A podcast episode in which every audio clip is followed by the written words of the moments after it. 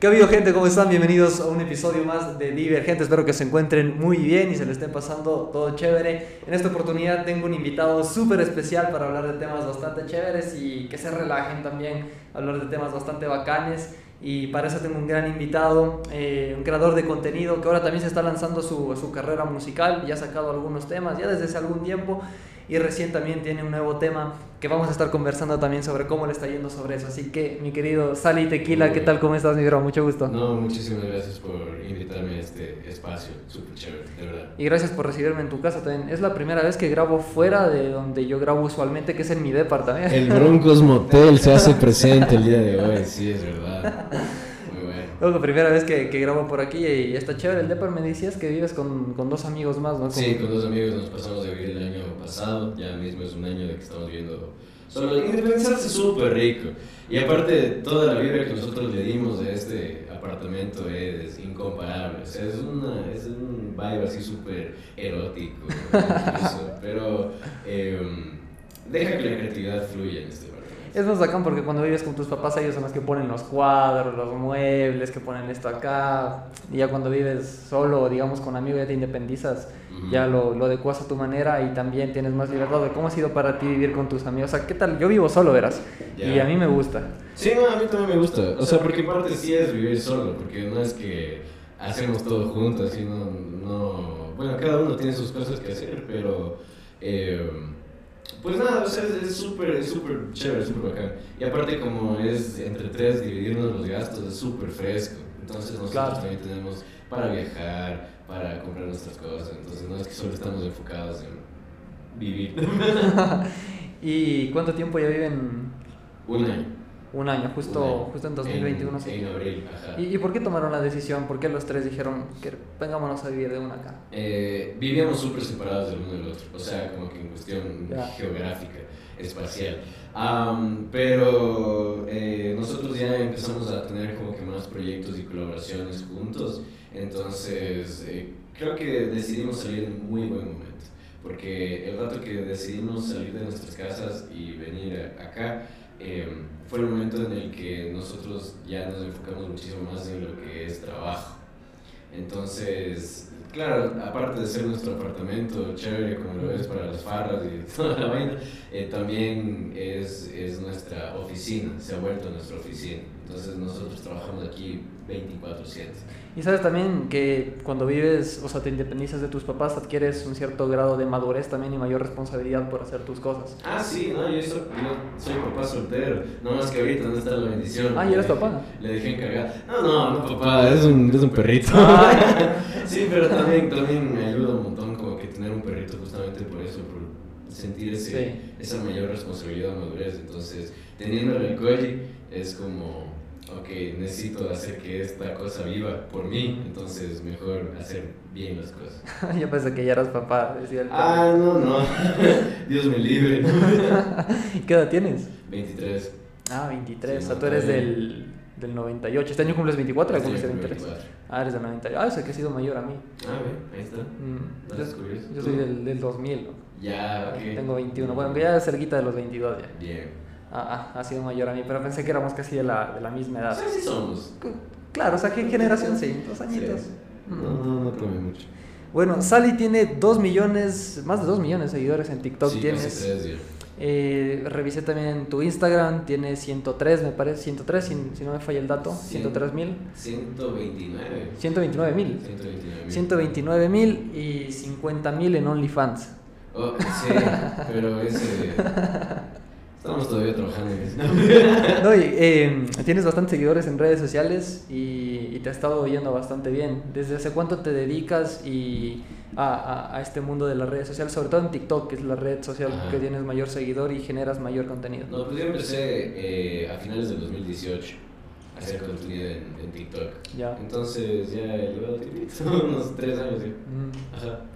¿Y cómo has visto ese crecimiento? O sea, de tus primeros videos a los que haces ahora, ¿no? ¿No tienes por ahí algún video que digas, puta, cuando recién empezaba este video me da vergüenza? Pero ya está. No, no, no diría que ninguno me, me ha dado vergüenza, porque es como que, como tú lo has dicho, como parte del proceso. Uh -huh. Pero sí ha, han habido etapas en mi, en mi carrera.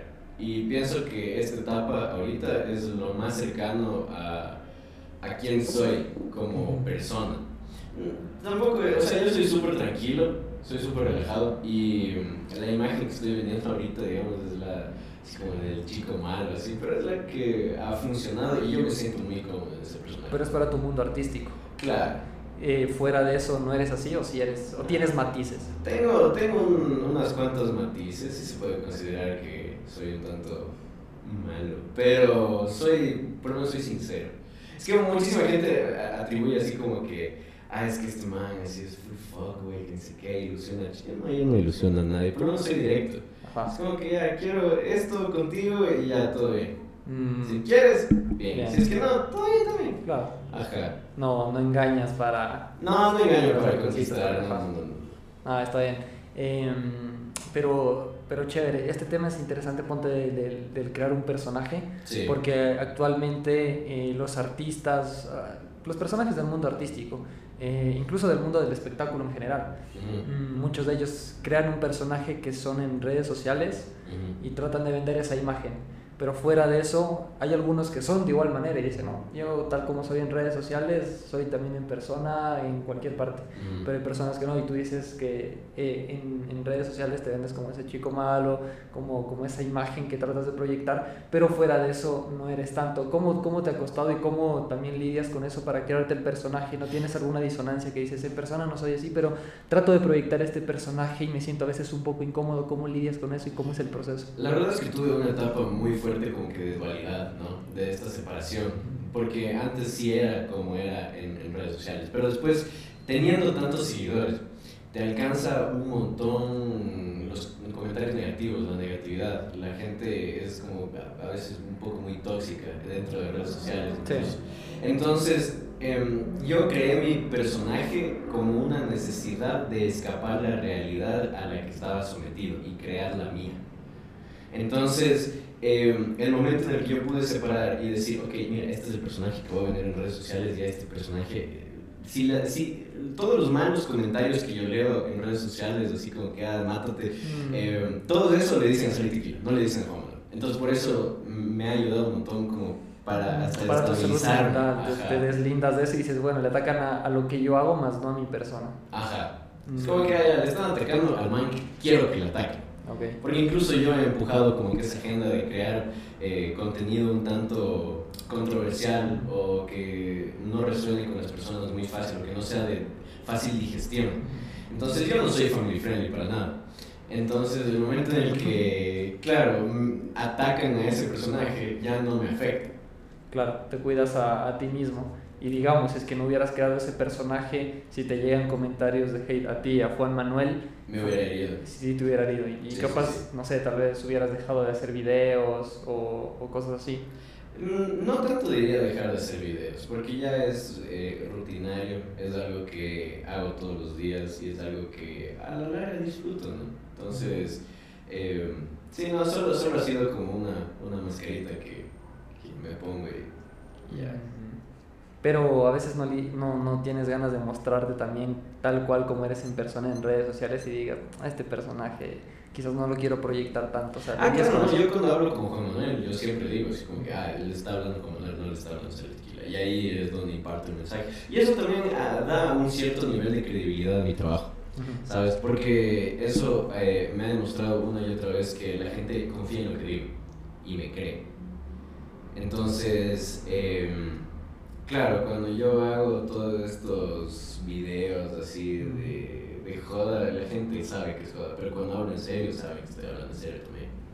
Y como te siguen bastantes personas, hay este este criterio de cuando tienes bastantes seguidores, o sea, hay una persona que es famosa en el mundo digital, las personas le hacen caso diga lo que diga. O sea, te diste cuenta, por ejemplo, Ricky Martin sale a hablar algo de la homosexualidad, lo que diga Ricky Martin, puta, le creen. O sale a hablar Miley Cyrus de un tema controversial del feminismo, y le van a creer, ¿me entiendes? Pero eso es por ser esta, esta figura. ¿Cómo, ¿Cómo te sientes con O sea, ¿qué opinas de eso? De que los famosos eh, les crean todo lo que, lo que les dicen, sobre todo la, la generación menor a nosotros o, más o menos en nuestra edad y también eh, tener ese, esa responsabilidad porque a fin de cuentas digamos si tú dices algo te van a creer no solo cientos de personas sino miles incluso a veces millones em, no o sea yo opino que eh, las personas como tal las generaciones menores a, nosotros son como unas esponjas ahorita es como que cualquier cantidad de información estúpida la van a absorber y la van a tomar como verdad. ¿Por qué? Porque no tienen pensamiento crítico todavía desarrollado. Entonces, eh, claro, eh, sí se siente como una gran responsabilidad el llevar a cabo como que, ok, esto voy a decir porque es lo que pienso y esto es lo que en verdad quiero decir, ¿sabes? Eh, sí se siente un, un, gran, como una, una, una ligera presión, diría yo. En plan, eh, cuando, cuando un famoso en redes sociales dice alguna cosa y todo el mundo le cree y después sale la otra parte a decir lo contrario y también le creen. Entonces, em, yo diría que las polémicas o, lo que se diga dentro de los personajes de redes sociales nunca va a haber un ganador absoluto, nunca va a haber un perdedor absoluto, todos ganan porque es publicidad fácil. Entonces, el momento en el que nosotros tenemos esta responsabilidad por comunicar, lo que nosotros pensamos y, a lo que nosotros en verdad queremos decir, eh, estamos lidiando con, con básicamente un, no sé, diría como... Ay, podemos decir cualquier cosa, o sea, es, es increíble. Podemos decir cualquier cosa y la gente nos va a tomar como, o sea, esta es la, esta es la verdad, esta es la, la palabra cierta.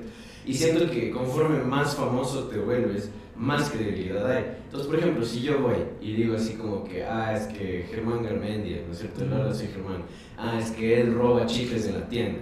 Entonces, claro, a mí me van a creer. Pero el rato que él salga a decir, es mentira, le van a creer, ¿por qué? Porque tiene más ideas. Exacto. y, y, es, o sea, es bastante interesante cómo se juega con eso y cómo da tanta polémica también hoy en día eh, y sobre todo estas generaciones que tú dices son como una esponja, yo estoy de acuerdo, no tienen todavía desarrollado el pensamiento crítico y todo lo que diga algún famoso le van a creer. Mm, y por ahí yo tal vez digo, o sea, eh, si te gusta el contenido bien, pero hay que saber. Y bueno, esos son valores también que, que, los vas midiendo desde la casa, que los vas adquiriendo también en la vida diaria, pero ese sentido de responsabilidad, por ejemplo, es, es grande, al menos si tienes millones de seguidores o miles de miles de seguidores, que te caiga a veces alguna, no sé, dices cualquier cosa y te caen después, o sea, es tu responsabilidad contra todo lo que dices. Sí, pero al final digo, como que no importa si me caen. No importa si me caen, yo puedo decir aquí como que ah, apoyo a Putin o lo que sea y la gente me va a caer, pero a la, a la larga va a ser publicidad gratis. Por si acaso no apoyo a Putin. Aprovechando. pero bacán. Eh, ¿Y cómo ha sido este proceso de, de crear contenido también para ti? O sea, hay veces que, por ejemplo, ¿cuántos videos publicas en la semana? A la semana, a ver si son tres por día, yo diría uno. Ah, tres por día también. Ajá, 21 videos. 21 videos a la semana. Eh, ¿Cómo generas tú las ideas para crear contenido? ¿Cuál es el proceso que tú haces? Las robo.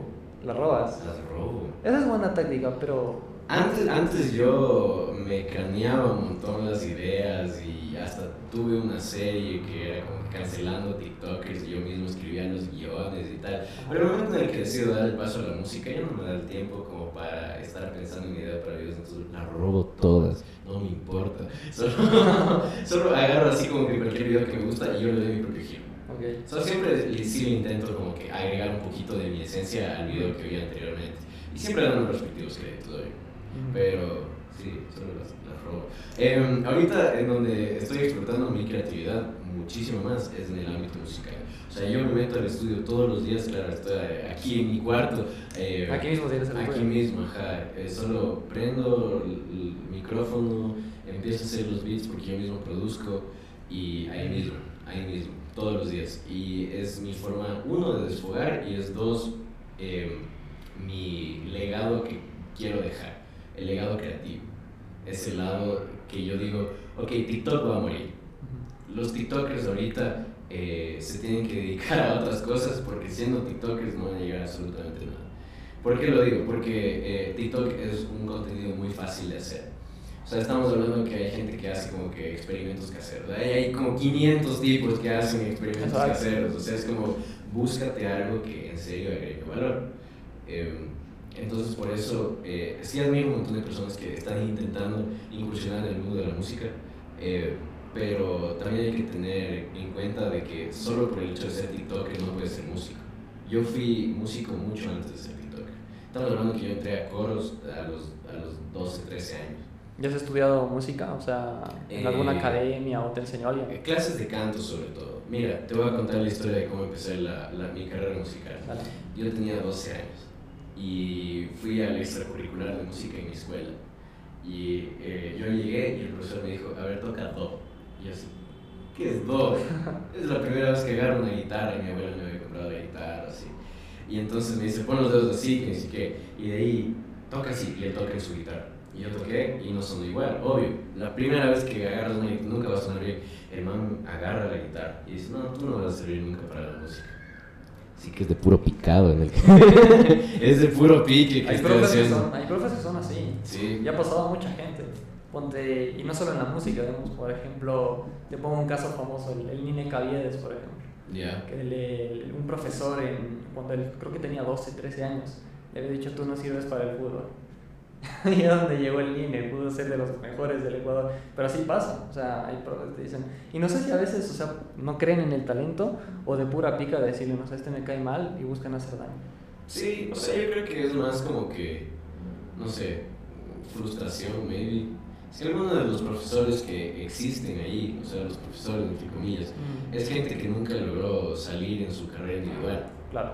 Entonces, el momento en el que ven así como, digamos, no sé, potencial o ven algo en esa persona, le quieren frenar. Claro, pero tienen esa, esa envidia en mal plan de, de, quizás hacerle sentir mal a la otra persona y frustrarle por ahí los planes que tiene. Porque si tú eres chiquito y no tienes quizás la mentalidad buena para afrontar eso, porque cuando tienes 11, 12, 13 años, dices que empiezas de los 12.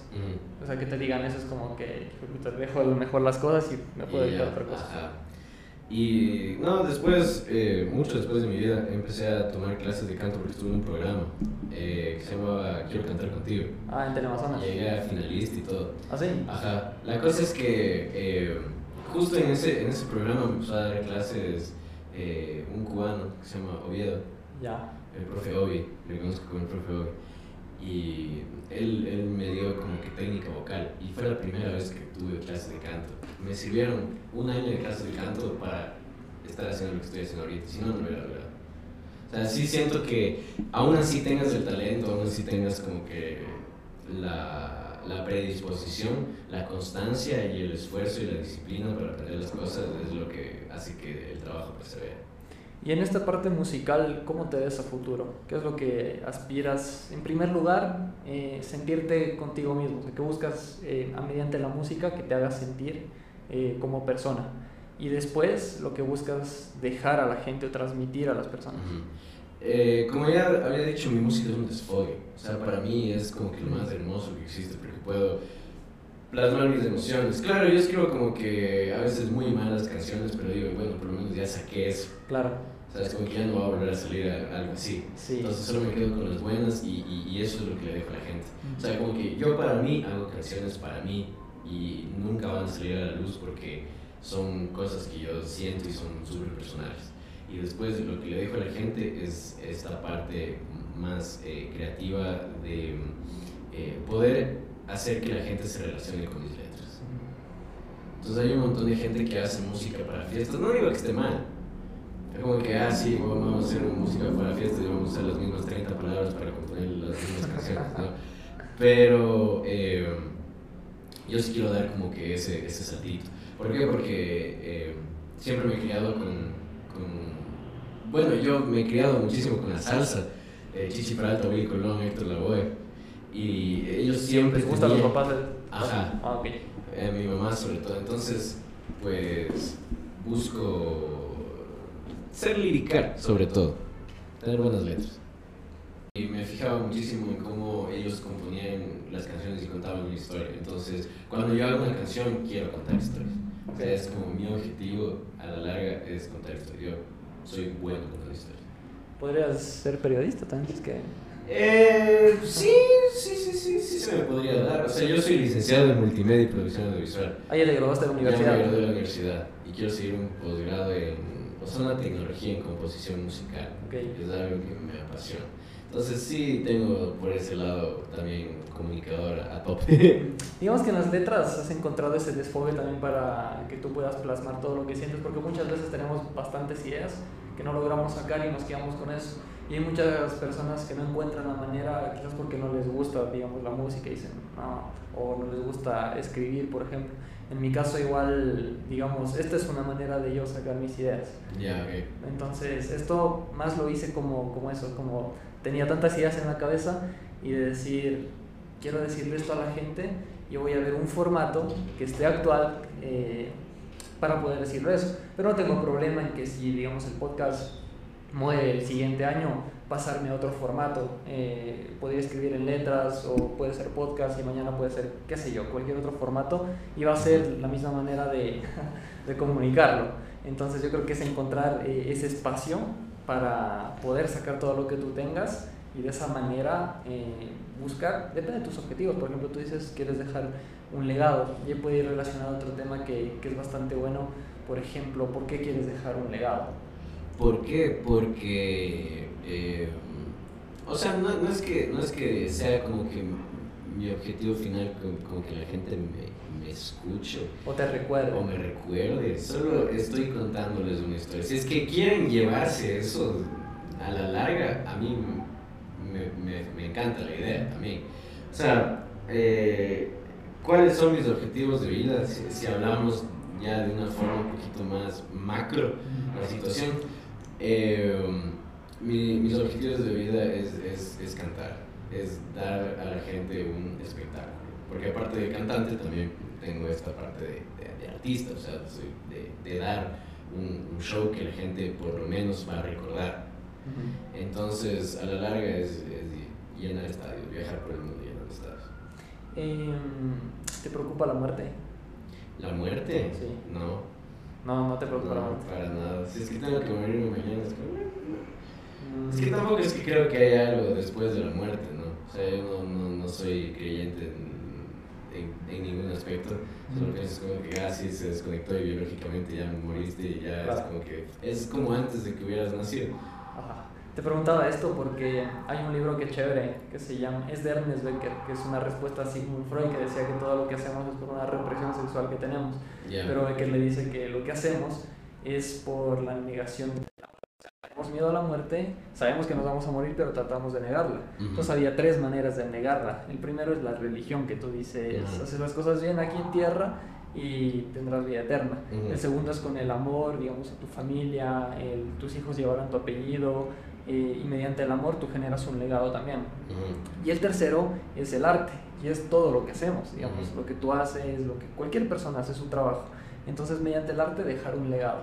Pero eh, es por eso, dice inconsciente que tenemos, que es por ese miedo a la muerte y tratamos de... Ajá, entonces por eso te preguntaba. No, la verdad es que no, no le tengo miedo a la muerte como tal, o sea, es, eh, pero, pero siempre intento vivir cada día como, como si fuera mi último también. Al máximo, sí. Sí, sí, sí, sí. O sea, siempre es intentar aprovechar, hacer eh, lo que me gusta. Uh -huh. ¿Por qué? Porque, claro, puedo no tenerle miedo a la muerte, pero también tengo el miedo de no hacer lo que me hace feliz. Tengo miedo de quedarme, digamos, estancado en un trabajo de oficina de 9 a 5, uh -huh. con salario mínimo. O sea, eso es lo, lo que yo le he huido en los últimos tres años, claro, porque la gente te presiona a veces, como que, ah, sí, graduate, ya, ya me gradué, ya ahora consigo un trabajo, es como que, este es mi trabajo. Ajá. Es como que eh, todavía estoy intentando encontrar esa valoración. Ecuador es el peor lugar para ser un artista. Ecuador la verdad que no es, el peor es, lugar. Es una industria que uf, es, es difícil. Es muy difícil, es muy difícil hacer que la gente te respete, pero siento que el momento que logre pegar afuera porque nadie es profeta en su propia tierra aparentemente. Sí. Entonces, el rato que logre pegar afuera, la gente aquí va a empezar a respetar lo que hago. ¿Sabes que muchos artistas han pegado más afuera que acá? Claro. El mismo caso ponte de, de Chester, que aquí en, el, en la banda del Custodia, Custodia, tú hablas de Custodia, muy pocos son los que dicen, ah, chévere, Custodia. Y los demás dicen, como, ¿qué, ¿quién es eso? ¿Cómo queda Custodia?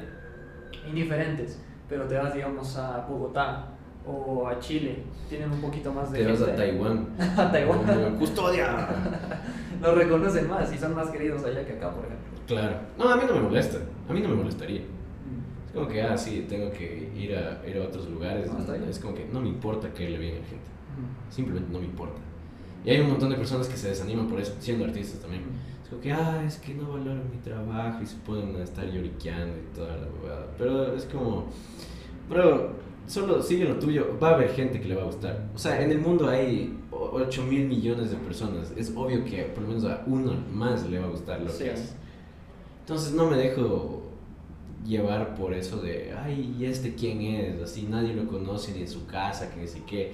Y así, bro, casi 3 millones de personas opinan lo contrario a ti. Es Ujú. como, Es que cuando tienes el ego equilibrado, no Sí. te afecta eso, porque si tú tienes el ego muy arriba y te importa mucho la opinión, incluso ya tienes rasgos narcisistas que a veces pueden ser peligrosos Ajá. y que a veces no te das cuenta, ahí es cuando te pega duro y tú dices, te hacen algo y te lastima, pero si tú tienes el ego equilibrado, digamos, eh, no te va a afectar, porque vas a estar tranquilo. claro, o sea, con, con la gente que conozco y con la gente que convivo y con la gente que le gusta mi trabajo, eh, soy súper empático como persona.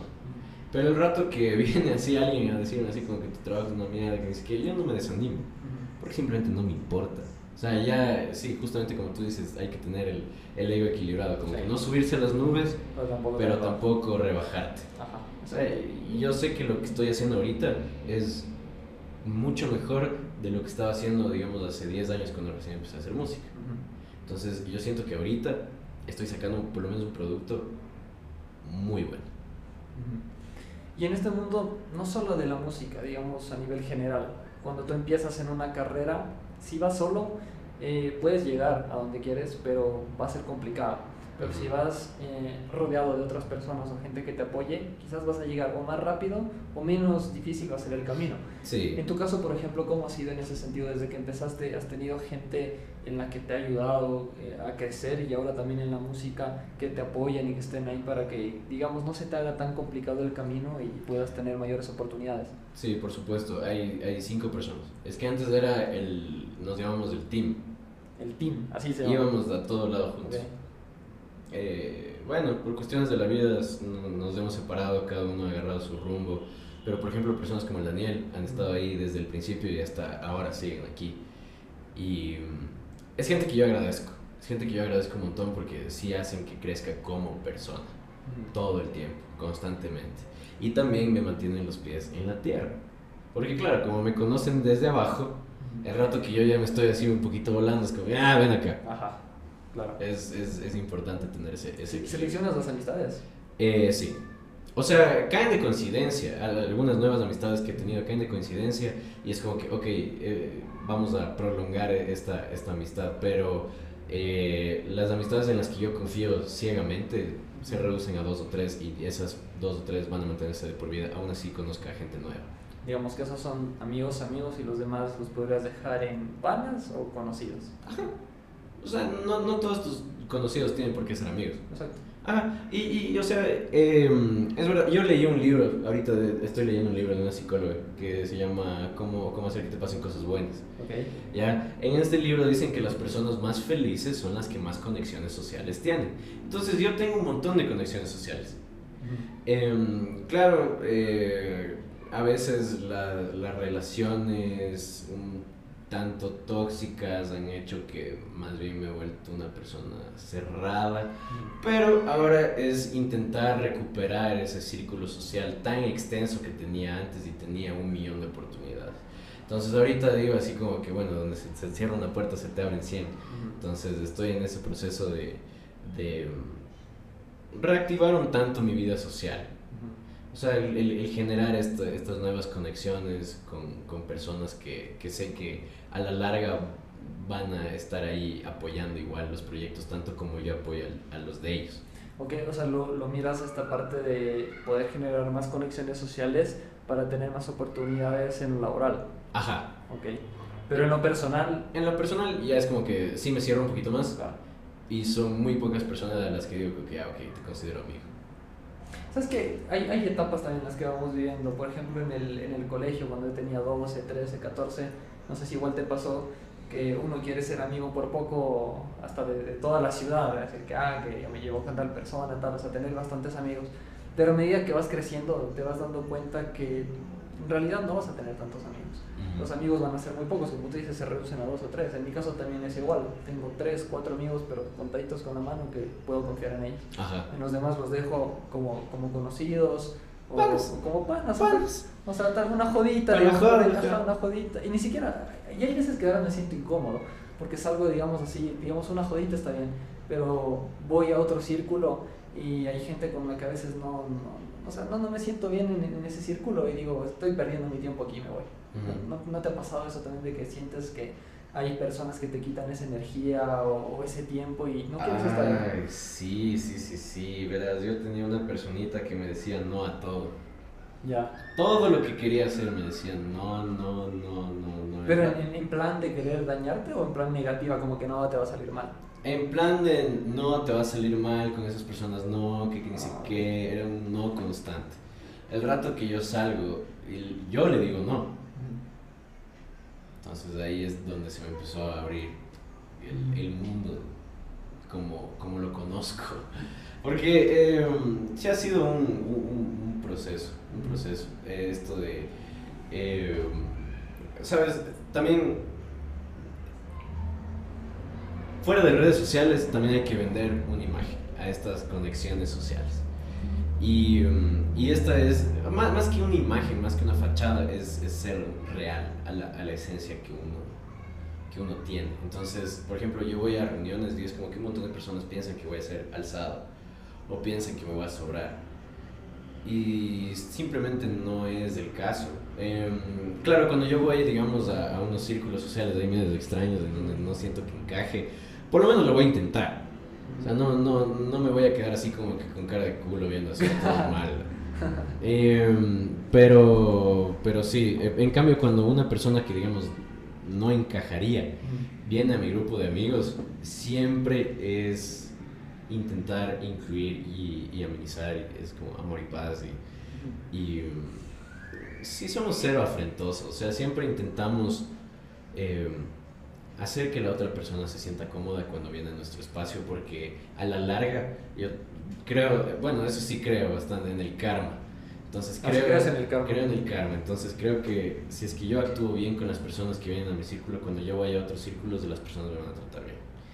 Y me ha pasado, en la mayoría de casos me ha pasado. Mm, puede ser, pero sabes que yo no, no, no, creo eso, o sea, yo creo que hay, hay muchísima maldad en el mundo y yo siempre digo, estamos en un mundo que es un mundo de mierda, porque la gente dice, no, es que la vida es feliz y búscale siempre el lado positivo, y sí, o sea, hay que tratar de, de digamos, pensar bien, pero el positivismo tóxico es negativo también. Ah, no, por supuesto. Ese, esos chicos que dicen así como que, ah, es que siempre hay que estar felices, ah. hay que sonreír sí, te por la garganta. siempre vibra alto. Siempre vibra alto. Es una basura. No, a mí me gusta impartir el mensaje de sí, vivimos en un mundo de mierda, pero nosotros, ¿por qué tenemos que ser mierda? Exactamente.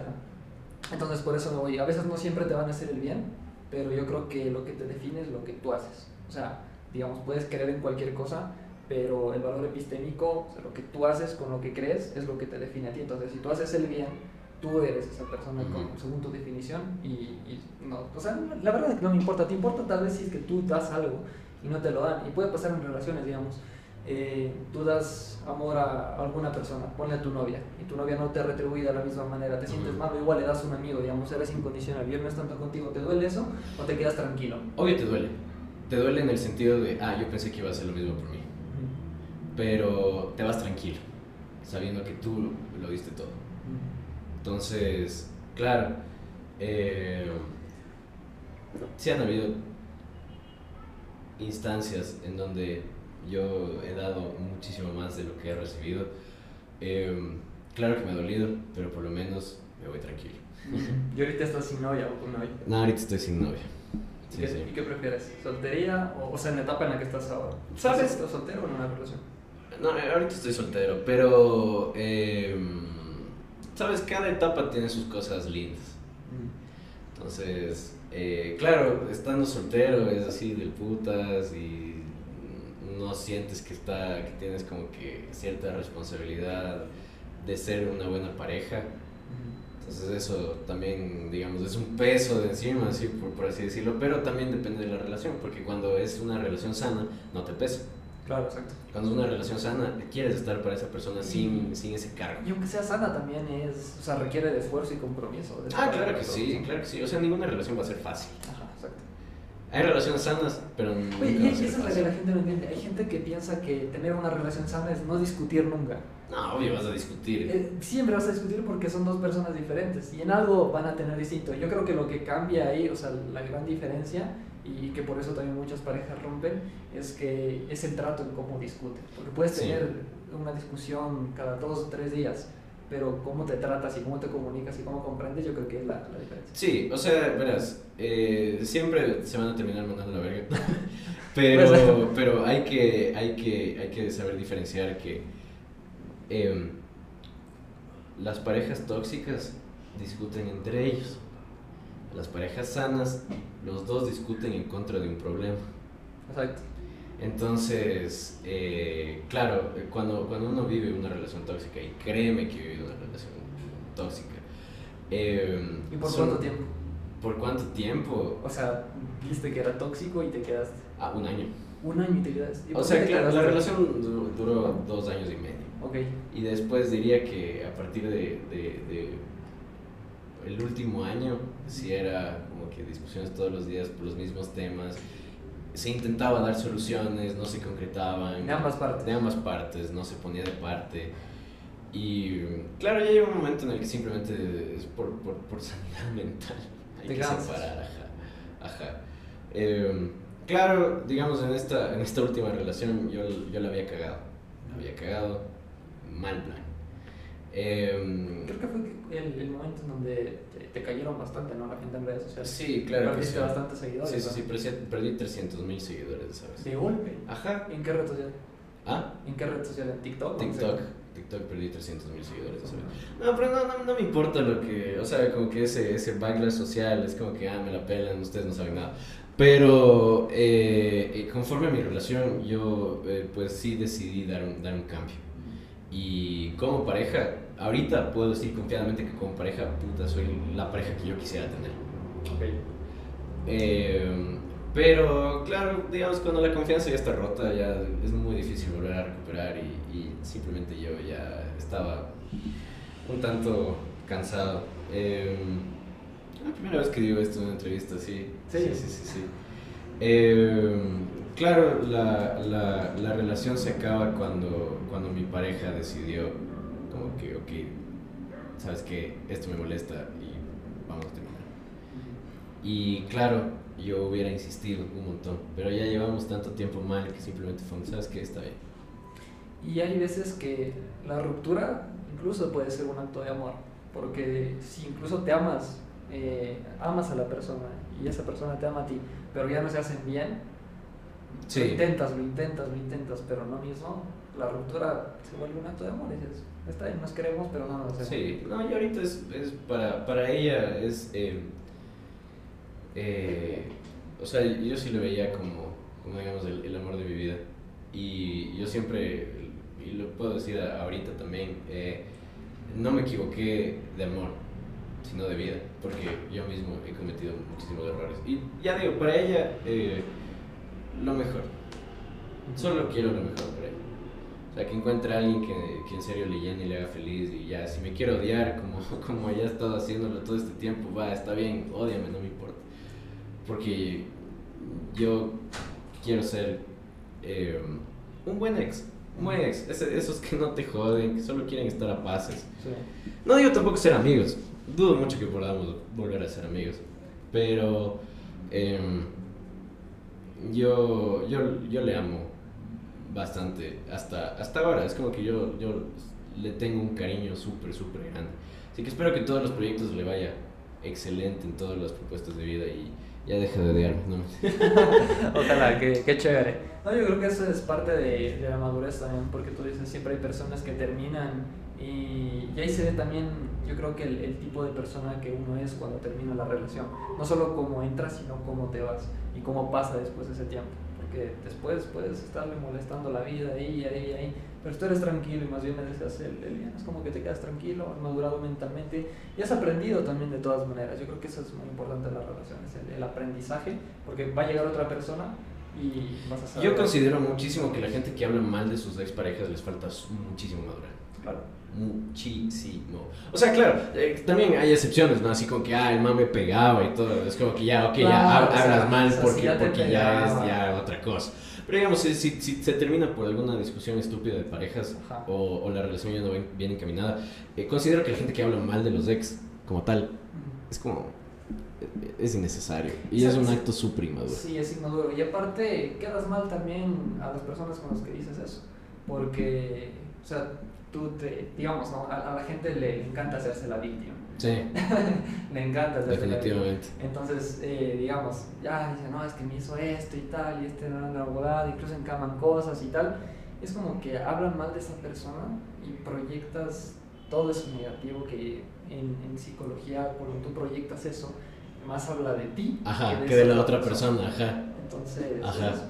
No, sí, por eso, por eso yo sí, como paz y amor y todo bien. Eh, sí, es, es, es, es eh, ha sido difícil, ha sido difícil leer eh, ciertas cosas que se me han puesto. Yo ya simplemente dije, como propósito de marzo voy a simplemente dejar de leer comentarios. Ha sido una de las mejores decisiones que pude haber tomado. Sí. Porque son gente que no sabe de mi vida. Claro. Y, tiran full hate. por ejemplo, verás, me acuerdo, hay, hay un video justo del podcast que eh, Chester le tiró, le tiró hate a Kike Ya. Eh, el video pegó full en pero pegó full. Seguro, había videos míos que tenía, digamos, eh, 10.000 views, otros que tenían un poquito más, otros que tenían 800 views, así, dependiendo los temas. Y en este que tira aquí de Chester, puta, comienza full gente ya a comentar. Y yo me despierto una mañana y digo, ¿qué es esta notificaciones de TikTok? Se volvió loco. Cuando veo, pa, comentarios, comentarios, comentarios. Y el hate que se armó, te juro. Y, y, bueno, no era contra mí, porque digamos, pero era contra Chester. Yo uh a Chester y nos quedábamos de risa los dos. Porque había gente que ni al caso. Y llegaba a tirar hate a Chester, otros le tiraban hate al que quejaba, ¿están de acuerdo? Y sabes, ahí me, ahí me pareció también interesante cómo la gente cuando tú eres tan radical en ciertos temas, eh, se suma a eso, a veces hasta de manera agresiva. Y es gente que se ve identificada en ese comentario, o quizás en esa persona, dependiendo. Eh, y es gente que no puede, digamos, tiene esa idea, pero no lo puede plasmar, o, no, no, no, no, tiene la plataforma para decirlo, o simplemente no quiere. Y, pero esa persona y se suma y se suma, se suma, y la, la cantidad de comentarios era brutal y las compartidas y todo, y se armó tremenda, tremenda polémica, me acuerdo. Pero ahí me di cuenta de, de esos detalles chiquitos. Ya quiero ver los comentarios de este video. a ver, a ver qué pasa. Tiene un tema polémico. Uh, ¿Cuál puede ser un tema polémico? Uh, no, sé no sé de qué habla. Eh, no sé, eh, la UEFA no debió sancionar a, Rusia, no mentira. Es que me parece full idiota mezclar el deporte con la guerra, bueno, ya no importa. O sea, es bien interesante sobre todo cómo se juega la, la geopolítica, el dinero, cómo es la sociedad. Sí, sí, sí. A mí me encanta, por ejemplo, mezclar ciertas cosas políticas con el fútbol o cosas sociales con el fútbol. Ah, es que sí hay. O sea, sí hay bastante de por medio porque se mueve un montón de plata. Claro. No, no, y sobre todo las culturas. ¿Te has fijado, por ejemplo, cómo Maradona representó a, no solo al equipo Nápoles, sino a la ciudad? Y cómo se había representada esa clase baja de luchar contra la clase alta de Italia. Claro. Entonces, son cosas chéveres, sí, sí, amigos. Sí, sí, sí, definitivamente. Eh, no, pero ahí pregunta cualquier tema controversial, a ver, ¿cuál, qué, qué, podemos sacar? No, te quería preguntar si, de pronto esto no, no, no, está, no está planificado, o sea, no, es que viene con tema, esto me ha salido, a ver, yo generalmente para una entrevista, para grabar podcast, Hay planificación. Tengo planificación, o sea, no es que me estructuro preguntas así lineales y digo esto voy a preguntar tal, sino temas. Digo, ah, este tema y de aquí puede surgir esta pregunta tal o lo que vaya surgiendo. Pero tengo la planificación. Pero hay veces que digo, no, planifiquemos, el que vaya saliendo lo que Así que si sale mal ya, ya saben por qué. Eres fan de, de, algo, pero fan en, en, plan de que es, o sea, me encanta esto. Fade. soy fan de Fade, soy fan de Fade. Yo también. es demasiado, es demasiado, ese man es demasiado genio. Um, soy fan de soy fan de la cultura del reggaetón, bastante. Eh, me, identifico, me, identifico, me identifico un montón con, especialmente con esta nueva, con esta nueva ola, no tanto con la antigua. Pero eres fan, ¿no? Cosa de que tú ves y dices, ah, pidámosle una foto, o llegas y le abrazas. Ah, definitivamente. Sí, sí, sí. Sí, sí, sí, sí, sí. sí. Eh, soy em, fan de David Dobrik, okay. que es un youtuber gringo, hace vlogs. También soy fan a morir. Eh, soy fan de mis fans, si eso sirve de algo. Sí. Soy muy fan de, de, de, de mis fans y, de lo que hacen, porque a veces me saben mandar como fan arts, o sea, como pinturas de mí o, ah, cosas que hacen. O a veces nos encontramos, digamos, en meet and greets y me dan regalos o lo que sea. Es ah, qué, ah, qué bacán. Entonces, soy fan de mis, de, mis fans y por eso yo hago contenido sabiendo que ellos me van a apoyar. No, no me importa el resto, pero que mis fans estén felices con lo que yo hago, por mí es suficiente. Y has tenido, sobre todo mujeres, de seguir más, ¿no es cierto? Sí, tengo como el 75% de mujeres. Mm. Lo cual es, es bastante bajo a comparación de, de, otros amigos que tengo. Otros amigos son como que el 85-90% de, de, público femenino. Mm. Pero siento que esta parte artística, esta parte de la música también me ha dado chance de eh, también engancharme con la comunidad de hombres. Porque los hombres ahora ya se identifican más con la música que con mi aspecto, por así decirlo. En cambio, las chicas me buscan más por la carita que por lo que tengo que decir. Claro, exactamente. ¿Y has tenido fans que sean locas contigo? O sea, que han llegado y, no sé, sin pedirte, te han abrazado, te han dado un beso, ah, te han agarrado, no sé, la nalga. Sí, sí, sí, sí, sí, sí, sí, me ha pasado, me ha pasado. Ya me han ofrecido dos virginidades y ¿En serio? es muy loco. ¿Y te han mandado fotos explícitas? Ah, sí, sí, sí, sí, sí. Y yo normalmente les sé responder así como que no hagas eso. ah, pero sí les contestas. O sea, hay, hay, hay veces de veces. Hay, hay veces en el que abro y así la foto y digo que no, ya solo voy a ignorar. Así. Porque mm, es, es, es, es, a veces hasta, hasta feo. Claro, hay un montón de hombres que dicen así, ¿cómo va a ser feo que una chica te mande desnudo no sé qué? Y así, no, hay, hay veces en el que simplemente no quieres ver algo y te mandan y después quieren más. Exacto. Y y uno, sabes, yo no te pedí esto, respétate primero y después respétame como individuo, sí. Es como igual, hombres que mandan fotos del, de su mujeres. ajá, ¿qué, ¿qué, tienen que ver las mujeres eso? O sea, la gente que diga, bueno, pasa, pasa. Sino que hay, hay personas que apenas llegan a eso y se escandalizan y dicen, bloquear, bloquear, bloquear. Y, o sea, pues, o sea, yo no voy a bloquear, o sea, no, no, es que sea algo terrorífico lo que estoy viendo, es cuerpo humano, pero el tema es que es cuestión de, de, respeto, primero por uno mismo y después por otro, o sea, en, en ese concepto yo nunca mandaría, por ejemplo, sin, no sé si no, no, no, no, sin, sin, consentimiento de la otra parte, así como que mandar una foto de mi pito, no, ni madres, no, no, no, no. Y, y, sabes que yo ni siquiera novia le, le mandar. Porque a veces esas fotos quedan guardadas en la nube y después por dónde andarán y después a veces se pillan. Sí, sí, o sea, no, yo, o sea, en plan, digamos, sí, hay momentos en el que, digamos, es chévere así estar todo tranquilo y que tu novia, ya cuando tienes pareja, así como que tu novia te mandas una fotito en el espejo. claro. ay, ay, ay, mandas y bien. Ajá, bien, pero así en plan de, de yo pedir packs a, a, la gente o yo pedir de, fotos de, no, Sí, pero, pero sí tengo a veces ese miedo de, de hacerme alguna foto y, y por que, aparezca, que, que, aparezca en el periódico. Y, después que aparezca en el Facebook etiquetado. etiquetado tú y tu abuelita. no, abuelita, no. Mi abuelita que tiene 12 hijos escandalizada. No. Qué caída. Eh, pero sí, sí, sí es heavy ese, ese tema. No lo hagan. No, no es recomendable, o sea, por respeto primero uno mismo y, después respeto. O sea, si quieren hacer sexting, que sea con consentimiento mutuo, claro. por Claro, o sea, video call o llamadita, pero ponte eso de las fotos y no, o videos también. Sí, tengo ese miedo de que algún rato salga algo, por eso no, no, lo hago nunca con nadie, por más confianza. No, yo estoy esperando nomás que salga uno. ya, a, este, a, estas alturas de la vida es que ya, a ver, ya, ¿cuándo, me van a empezar a mencionar 500 personas de que, oh, vaya, hay un video del, del Salva desnudo en Cancún, así?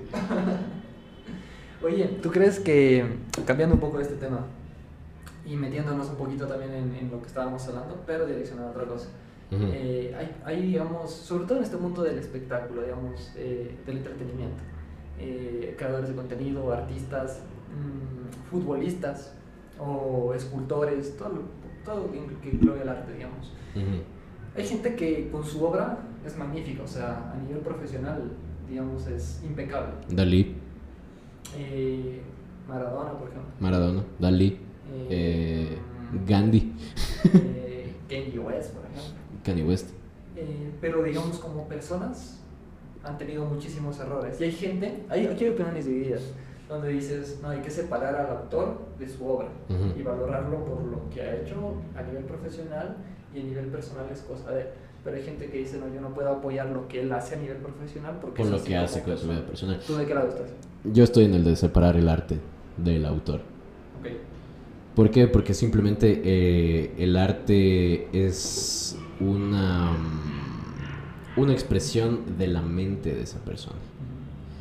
No es nada relacionado con lo que hace en su vida cotidiana. O sea, claro, tiene muchísimo que ver la esencia de, dicha persona en sus obras de arte, ¿no es cierto? Por ejemplo, Dalí pintaba como que la persistencia de la memoria mientras estaba masturbando encima de sus modelos. Pero a la vez digo, si no hubiese existido la persistencia de la memoria, no hubiera habido toda esta corriente del surrealismo en, la década de los años 20. Exacto. Entonces, eh, ¿cuál es mi opinión? La obra hay que separarla del autor porque la obra es una cosa súper autónoma. Es... Eh, la obra tú la puedes escuchar sin conocer el autor y te va a gustar independientemente de lo que haga el autor o no, porque el autor no está presente dentro de esa obra. La obra ya cobra como su propia vida, es su propio ser. El autor y lo que haga en su vida personal a mí me chupa un huevo, básicamente. Yo también estoy de ese lado.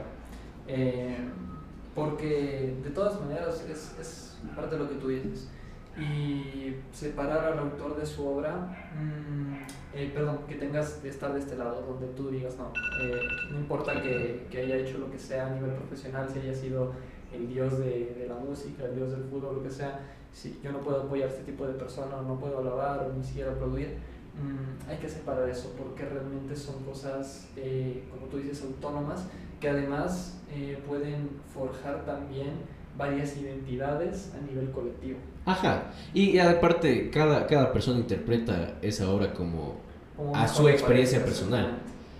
El más claro ejemplo, la Biblia. El más claro y más vivo ejemplo, la Biblia. Tiene un millón de interpretaciones por un millón de personas, pero eh, no es que, a, ver, que, que el, y, el, y San, San, San, Pablo que escribió este evangelio, eh, o sea, él le pegaba a su esposa, así te va a decir eso? Estamos hablando de, de, la, de, la, obra y de las mil interpretaciones que se les puede dar. Entonces, el, el, rato en el que yo, por ejemplo, lanzo una canción, es como que, claro, yo hablo de mi experiencia, digamos, un chance personal o de lo que yo esté sintiendo, pero la gente le atribuye el significado propio a esa misma obra. O sea, yo, yo solo soy el canal. La obra es el objetivo final. Sobre todo hay gente que, digamos, piensa, está del lado de acá porque se siente muy identificada a veces con, con otras personas. Y no sé cuál es el factor para sentirte tan identificado con algo. Por ejemplo, en mi caso no, no me pasa. Yo no siento que, o sea, yo no, no, siento envidia de nada. De hecho, a mí cuando les pasa cosas buenas a otras personas, si es que son cercanas o las he conocido, me alegro. Y si no, digo, ah, qué chévere. O sea, soy como un poco indiferente, pero digo, ah, qué chévere. O sea, no es como que, que yo no estoy ahí, ¿me cachas? Pero hay gente que se siente tan identificada que o cuando les va bien les duele o cuando también les va bien, si es que ya tienen un fanatismo, eh, digamos, se, se, sienten como que ellas estuvieran delante. O sea, eso. Entonces, cuando pasa algo malo a nivel social es como que les cae a ellos. Entonces, si le atacan a esa persona, hay personas que también se sienten atacadas, ¿cachas? Por eso, digamos, si le caen a su artista favorito eh, comentarios de hate, salen a defender. Y es justamente por eso. ¿Y yo qué tengo que ver en eso? Ayer, ayer Residente lanzó la la Bizarrap ah, Session y le tiró a J Balvin durísimo, así. Y aún así, en redes sociales es como que, ah, sí, los comentarios, así, ah, Residente enterró a J Balvin. Pero hay un grupo de fans devotos de J Balvin que están posteando en todas las. Que, ah, es que no, ese Residente estuvo aburridísimo, que dice que. Tratan de buscarle todito el pedo a Residente para sacar una buena imagen de J Balvin. Ahí está, se sienten identificados con Balvin y tratan de defenderlo de eso. Sí, pero ahorita creo que ambos están, son tan famosos que es dudo que la carrera de Balvin se entierre por una tiradera. Creo que más bien ahorita incrementó su popularidad un 130%. Sí, pero el tema es que veremos cómo le afecta su carrera, ¿no? Porque la bomba estuvo buena. Depende, creo que cómo esté, cómo esté mentalmente, si es que le afecta ese tipo de cosas. sí, es decir, él es espiritual, como dice serlo, y promociona todo esto de la salud y paz mental a lo mejor y todos estos comentarios no le van a afectar. le van a afectar, exacto. Veremos. es que hay gente que también se vende así, no sé cómo se va a pero hay gente que trata de proyectar eso, de que no le afecta nada, de que es súper tranquilo, de que su entorno es bueno, de que trata de, de, mantener a sus seres cercanos bien, a su entorno bien, a las demás personas bien, pero por dentro, eh, yo creo que son personas, como te decía, rasgos narcisistas, por dentro están bien dolidos pueden llegar a ser alguna. Sí, sí, sí, sí yo diría que la gente que, que, que, en serio se dedica como que en serio se dedica a hablar mal de otras personas y tiene un chance de sociopatía. Es como que no, no, no tolera que a las otras personas le vaya bien. Es como que, ah, solo a mí me puede ir bien y todos los que estén en mi contra les tiene que ir pésimo. que, es como que no. Si es que hay alguien que, que, digamos, me ataca constantemente y le va bien en alguna cosa, es como que ya fresco, a mí no, no ¿qué, ¿qué me va a afectar a mí? Me, está hablando. si, le va bien en algo, le va súper bien en algo y se hace súper popular esa persona y sigue hablando mal de mí, a mí me queda la publicidad gratuita. También, claro. o sea, tú estás tranquilo con lo que haces. Total. Eh, Sally, ¿te identificas mucho con lo que tú haces como persona? O sea, te encasillas en, digamos, en este mundo artístico. Eh, hay una, una buena definición. Es, complejo definirte quién eres.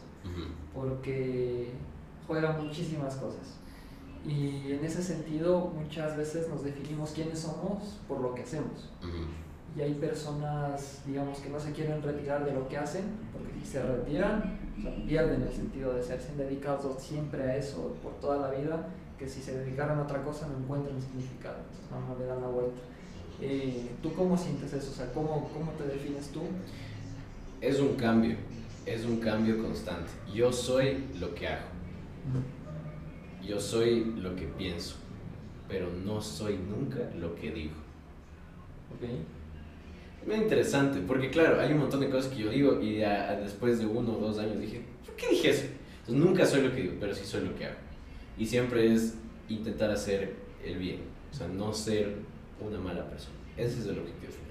Es un proceso de evolución y por ejemplo mucha gente juzga también por eso, porque digamos tú dijiste algo hace dos años pero cuando estabas diciendo eso hace dos años, eh, eras una persona diferente a la que estás, a la que eres ahora.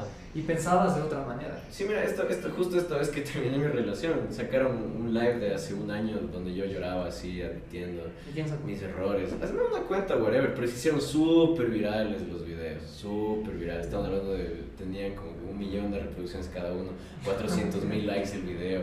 Y la gente en serio piensa que mi relación terminó ahora por una infidelidad, así es como que, ah, es que este man es un infiel. Que no no, no, no, no, no. Esa parte de mí yo sí cambié. Esa parte de mí yo en serio cambié y cuando estoy con una pareja solo es para esa pareja. O sea, yo no, nunca más eh, volví a ser lo que era antes porque, como tú dices, es una evolución. Es un proceso de aprendizaje y creo yo saber que me merezco esa segunda oportunidad de la percepción del ojo público también. Claro, porque ahorita es como que me atacan y me dicen, ah, es que infiel, infiel nunca cambia, que ni qué, y ah, lo mismo que y, fuiste hace un año, eres ahorita. Y es como que yo les hago la pregunta, ¿ustedes son los que eran hace un año? Exacto. Nadie es lo que es hace un año. O habrá gente que no evoluciona y se queda estancada. Muy poco, pero la mayoría sí O sea, van evolucionando. Claro, van evolucionando. Y claro, o sea, a la final todos cometemos errores no diría que es como que hay un accidente o ahí fue el momento, porque de verdad que eh, no fue premeditado tampoco, pero uno comete errores. Siempre que uno comete errores, nunca es premeditado. Si es que fuera premeditado, ya fuera delito. Claro, cachas. Ajá. Por eso, por eso, estoy en contra, por ejemplo, de la cultura de la cancelación. Es una basura. Y yo por eso inventé el, el, el de cancelando TikTokers. Justamente como una parodia a todo esto de, de, la cultura de la cancelación. Es que, es que, ¿sabes cuál es el principal problema ahí? Está bien, digamos que la cagaste horrible. Ajá. Y ya, o sea, y creo que dependiendo límites, si la cagaste tanto, o sea, mereces algún tipo de castigo, pero no la cancelación. Eh, el tema es, no, se te va, no, no, no, puedes acabar una carrera de alguien por un error. No, no, pero es que el tema más importante es que no le das la chance a que reflexione. O sea, que le digas, oye, ¿sabes qué? La, o sea, de buena manera, ¿no? La cagaste en esto, eh, puedes reflexionar y la persona diga, ah, no, no, si es verdad, la cagué y tenga otra segunda oportunidad, ¿me cachas? Otra nueva oportunidad. Pero cuando te cancelan es como que no, ya lo cancelan hasta dibujos, ¿cachas? Que eso también Pepe Le Pew. ¿Qué, ¿Qué, carajos? ¿Por qué? Así es como ya el man era un fucking pervertido, pero también estamos hablando de que el man es de los años 60. Así es como que en ese tiempo era la normativa social. O sea, era como que en, incluso antes, en los 50, en los 40, era como que la mujer era la que hacía los quehaceres de la casa y el hombre solo llegaba y le pegaba. O sea, era como en ese tiempo está bien, o sea, estaba, estaba aceptado socialmente. ¿Ok? El momento en el que nosotros cancelamos algo del pasado, estamos negando la historia. Exacto. Y la historia simplemente no se puede negar. Es algo así como que, ah, sí, vamos a cancelar a los, a los que tenían, eran terratenientes y tenían ahí los esclavos agarrando algodón. Es como que, bro, los brothers ya se murieron hace 400 años, ¿qué vas a hacer? Sí. O sea, hay como verles ahorita como una connotación de, ah, estuvo mal lo que hicieron, pero tampoco es que nosotros podamos arreglar el problema. Claro, ya, ya, no, ya, ya no hay vuelta atrás. Entonces simplemente hay que, hay que, es más, hay que abrazar el pasado para no volver a cometer los mismos errores en ese, en ese sentido. Pero también hay que dejar ir del pasado justamente para no caer en lo mismo, para, para, no, para no pensar que estaba bien. Y creo que no hay que ser tan Mm, radicales actualmente porque siempre me pongo a pensar en esto. Puedes llegar con vergüenza al futuro. ¿Qué, qué? Porque, mira, justamente es lo que tú dices, yo me he puesto a pensar. Habían cosas que eran condenables, o sea, en ese momento, en ese contexto, eh, era algo normal. Por ejemplo, la esclavitud. Que personas tengan personas negras esclavizadas, por ejemplo, eh, era algo común. Pero ahora tú lo ves y dices, no, ¿cómo puede ser una persona esclavizada por otra? Y lo ves mal no puedes cambiar lo que pasó, pero te queda como un aprendizaje y dices, no, esto no se puede volver a repetir. Y en el futuro quizás ya, ya, ya no hay, ahora no, no, sé cómo estará ese tema, pero me imagino que debe ser mínimo o nada. Eh, debe haber todavía, pero es mínimo. Y, y, me he puesto a pensar, ¿qué es lo que estaremos haciendo ahora? Que en el futuro lo van a ver, digan, estos hijos de puta están cagando lo horrible y vamos a llegar con vergüenza al futuro. ¿Sabes cuál, cuál me he puesto a pensar? No sé si eh, tal vez se te ocurra una eh, esto de comer carne, por ejemplo. Yo creo que en el ah. futuro va a haber más conciencia de que digan, ¿cómo estos hijos putas han estado comiendo tanta carne, tantos animales? Puede ser una. Sí, puede ser una. Ah, vaya, eso no, creo que no, no tengo respuesta porque no, no me lo he puesto a pensar, pero ¿qué, qué estarán haciendo ahí? pero es bueno, o sea. ¿Cómo, cómo que usaban cuero? claro. ¿Cómo, ¿Cómo usaban petróleo? Son unos malditos asesinos. Ajá. Es como que a lo mejor todo sea solar después, no sé. Por eso hay gente que habla tan fuerte de ciertos temas y dice, no, relájate un poquito, quién sabe que esto a 10 años vaya a ser condenable. Puede que sí, como puede que no, pero hay que tenerlo que... O, o, al revés, que, estar, o sea, que será condenable ahorita, que en 10 años ya no. Por ejemplo, ah, puede ser. por ejemplo, cuando, claro, en igual a, mediados del siglo XX, así como que la homosexualidad era súper condenable. Y era como que, ah, es que esos maricas se van a ir al infierno. y en cambio ahora es como, ah, todo bien.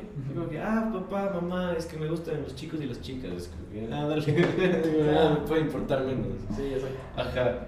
Entonces, ¿qué, qué, qué, qué, será ahorita condenable que a la larga ya sea como Ponte el aborto, por ejemplo, es algo que... Ah, sí, el aborto es algo súper condenable ahorita. Es como, ah, sí, es que piensa, que dice que es como que uno, nosotros como hombres no podemos decidir absolutamente nada sobre el aborto y me parece una basura que legisladores hombres estén hablando sobre el aborto en la asamblea porque ellos no tienen nada que ver ahí. Sobre todo es gente que no tiene, que no tiene esa especialidad para, para hablar bien del tema.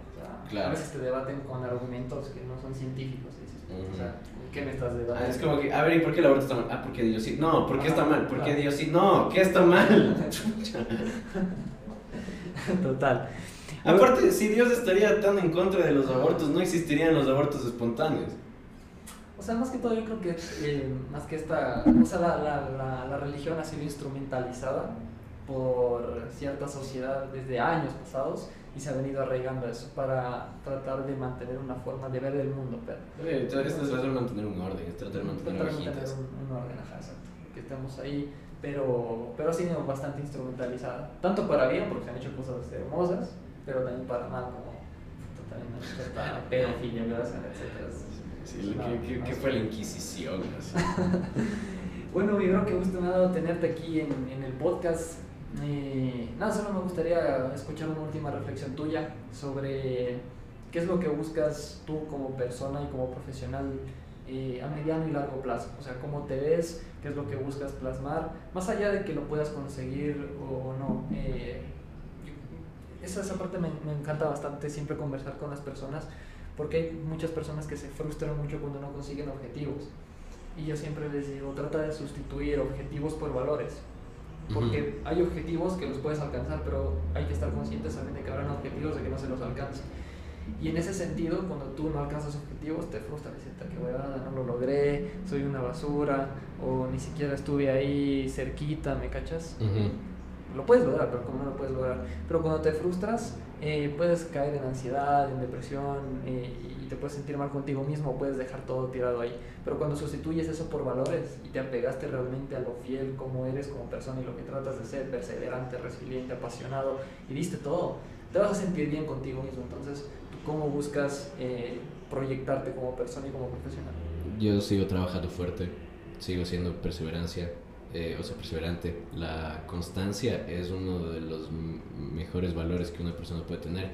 Me he caído mil veces, he fallado mil veces, pero siempre estoy resiliente. Em, siempre busco ser ambicioso, pero no avaricioso. Tengo ganas de comerme el mundo, pero no voy a atropellar o opacar a nadie más para conseguir. Em, en sí quiero perfeccionar mi arte, mi música em, y, y, ser en alguna etapa una versión de mí que yo admire. que todavía estoy lejos de lograrlo, pero, o sea, tengo bastantes cualidades admirables, ¿no? Eh, pero sí quiero llegar a ser como yo mismo, verme al espejo. Y ni siquiera es narcisismo, ni siquiera es orgullo, pero decir como, lo lograste. Entonces quiero llegar a eso.